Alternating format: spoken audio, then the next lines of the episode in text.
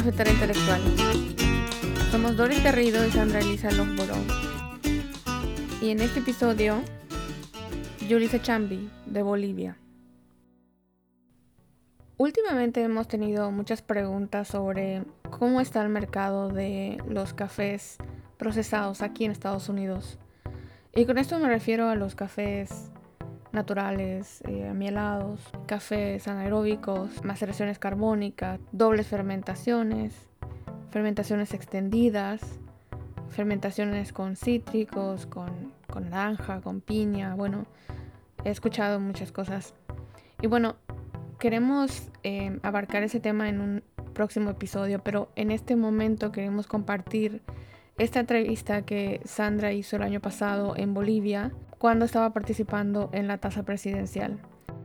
Por cierto, ahí está nuevamente, así que bueno, seguramente se la está pasando muy bien y nos va a traer más entrevistas. El café que Yulisa Chambi eh, exportó eh, para aquí, para Estados Unidos, es un lavado anaeróbico con bastante calidad. Yo tuve la oportunidad de tostarlo y de presentarlo en catas al público. Y entre las cosas que más nos sorprendieron, aparte de su calidad, es que este es la primera cosecha de, Yulisa. Es su primera exportación. Eh, es un anaeróbico. Y mm, ella tiene 21 años, o sea que es muy muy joven. En la actualidad está estudiando administración, está estudiando inglés, está tomando clases para su certificación Q, o sea que está haciendo un montón de cosas aparte de un café muy rico. Aquí Sandra platicando con ella en su finca. Ok, ya estamos aquí. ¿Se me puede presentar, por favor, su nombre? Ah, ok, uh, mi nombre es Julisa Chambi García. Uh, tengo 21 años. Uh, soy de La Paz, Bolivia, del Alto. ¿A dónde estamos ahora, Yuli? Okay. estamos en Los Yungas, en la comunidad de Alto Lima zona 4. Esta es la finca de mi familia, de mis hermanos, mi mamá. ¿Todos cosechan juntos? Sí, todos, toda la familia. Mis sobrinos y va hasta más generaciones. Wow. ¿Y hace ah. cuánto tiempo que cosecha café tu familia? Mm, años, no podría decir, unos 20 años más, desde que, sí. desde que mi mamá se ha venido para acá del campo. Ah, ya había, han empezado a plantar los cafetales viejos y de ahí cosechaban, bueno, de eso es lo que se mantenían más que todo, con el dinero. Mm, después hay dos, sigue, hemos dejado un tiempo, ya se han ido la mayoría a la ciudad, mi mamá no más estaba aquí y de vacaciones solíamos venir a cosechar, igual era un pequeño lugar ahí arriba que no, no tenía mucho café, cada vez con el tiempo ya tenía menos y eran más viejos los cafetales. después de un tiempo ya, así cada vacaciones veníamos, un poquito íbamos a cosechar con eso y después ya cada año hay menos ya tenía el café. Hmm. Y hemos decidido hacer esto, más que todo mi hermano, la iniciativa y pues todo lo hemos apoyado, mi familia. Y hemos hecho un vivero en el 2019 hemos empezado, en el 2018 a finales hemos empezado a almacigar, el 2019 a hacer ya las macetas, plantar las plantines, todo el año, el 2019 ha sido el vivero. Hasta octubre ya hemos empezado a preparar el terreno y después ya a plantar en diciembre y enero. Hasta marzo hemos tenido de plantar, nos ha ganado mucho. Pero ya al final ya estaba todo. Ah, las lluvias nos han ayudado mucho ese tiempo. Han levantado, se veían bien bonitos. Ah, increíble cómo han crecido y hasta ahora siguen grandes. ¿Y eso es a donde estamos ahora? Sí, esto es lo que hemos plantado primero. Este es el primer vivero que hemos hecho. ¿Me lo puedes describir un poco? El vivero. Este, ¿no? ¿Dónde estamos ahorita? Ah, estos cafés son catuay. son Sí, son catuay rojo y algunos amarillos también se han mezclado. Mm, más al frente ya es el caturra y hay unas cuantas típicas mezcladas en las semillas se han mezclado y uno que otro. Hay también una fila de puro típica Las típicas son más altas y grandes, más los granos son diferentes. Am, ¿qué Ya. más? ¿Has aprendido a catar o probar café? Antes de niña, cuando mi hermano ha empezado a catar, hacía- nos hacía catar así de niñas, ¿no? Yo tenía creo 10 años, 12. Y nos decía catar, pero ese tiempo no, no, no mi hermano se escapa, ¿no? Así yo no la entendía muy bien ese tiempo, o sea, no, no, no, no percibía ni un sabor, solo café. Ya después, cuando el tiempo, hace dos años, creo que igual sigo, sigo intentando percibir los sabores. Aún no he aprendido bien, pero sé más o menos cómo es los olores, los sabores, el dulce. Ya esto, Bueno, sí, empezaste de tan joven, ya debe ser Sí. capa, me imagino. más o menos. Y de joven también estuviste en los cafetales con tu mamá, ¿no?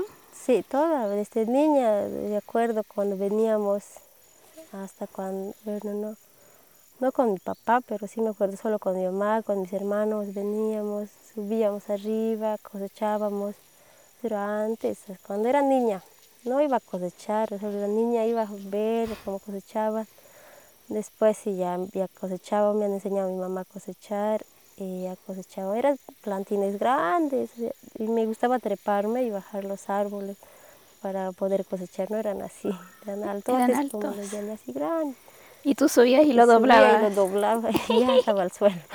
De niña hacía eso, como jugar más que todo. ¿no? Después sí, ya mis hermanos ya empezado a estudiar, trabajar en la ciudad. Y yo y mi hermanita y mi mamá nos ya subíamos a cosechar los últimos tiempos. Ya. ¿Y cómo te enseñó a cosechar tu mamá? ¿Qué te decía? Bajar los granitos sin el palito, solo el granito, no verde, ah, no lastimar las hojas.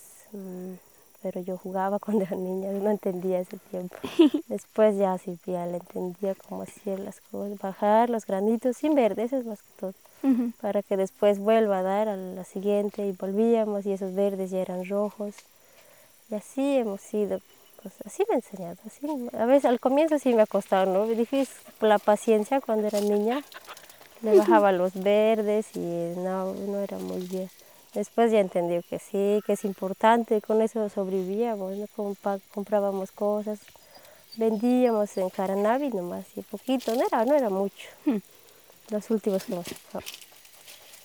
Así, así me enseñó. Solo no bajar los verdes y sin palito. Eso Lo importante. Sí.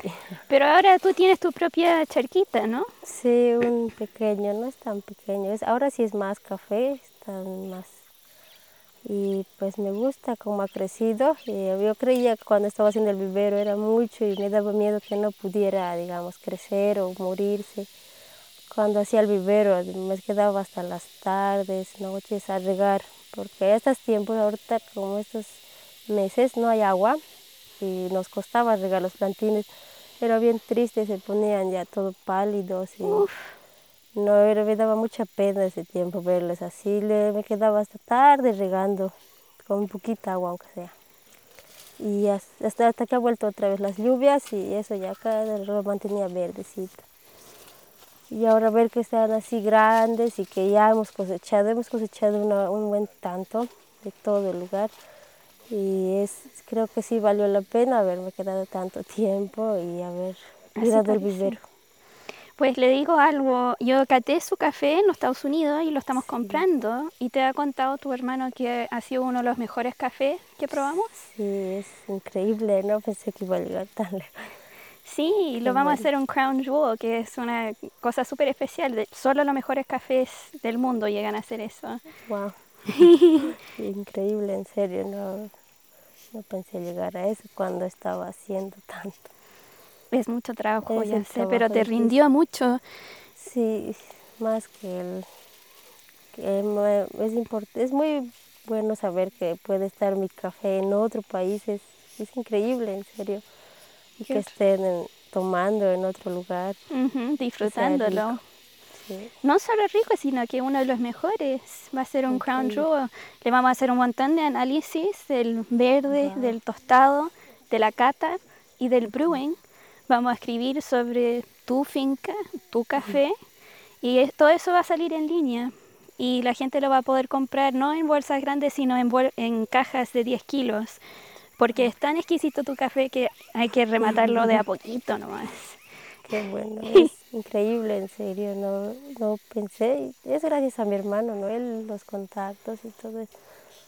Ah, y la iniciativa, la verdad, él la iniciado, dicho ya hacemos el vivero y nosotros ya no sé yo qué, y nos pusimos a trabajar. Y sí, yo creo que valió la pena todo el esfuerzo. Muchas gracias, Yulisa. Cafetera Intelectual es una producción original de Sandra Elisa Longboro y Doris Garrido. Puedes encontrar más información de nuestros episodios en cafeteraintelectual.com. También estamos en Cafetera Intelectual Instagram, Facebook, arroba cafeterapod en Twitter. La música es original de Adam Spry. Nuestro logo es de Jessica Case.